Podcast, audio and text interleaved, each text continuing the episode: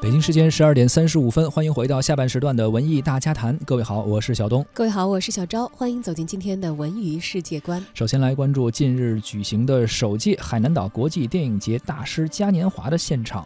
约翰尼·德普、阿米尔·汗、朱丽叶·比诺什，还有伊莎贝尔·于佩尔几位国际知名的演员出席了活动，分享自己的从业心得。今年年初啊，阿米尔·汗的《神秘巨星》讲了帮助弱小的女孩在梦想和命运之间做抉择的故事，也是令很多人潸然泪下。岁末呢，约翰尼·德普用神奇动物。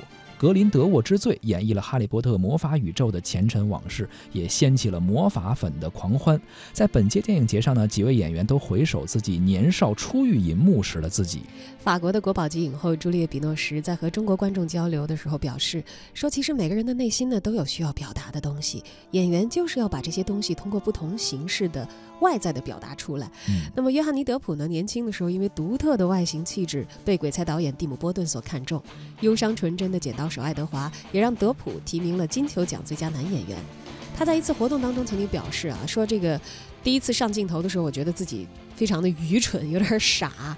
那是我第一次看到电影是由哪些元素拼接而成的，其实有点无聊。后来我逐渐学习了很多东西，才变得越来越自信的。确实都需要这么一个过程哈。从影三十多年呢，德普的荧幕形象给咱们感觉好像永远是那个怪诞的角色。最经典的就是《加勒比海盗》里边那个杰克船长。德普认为啊，越是演绎怪诞的角色，越是能够让我感觉到安全感。他说：“因为杰克船长可以做很多我本人根本不会做或者做不到的事情，说我平时不可能说也想象不出来的一些话。呃，但是当你去演这个角色的时候，真正融入进去的时候，就会有奇迹发生。”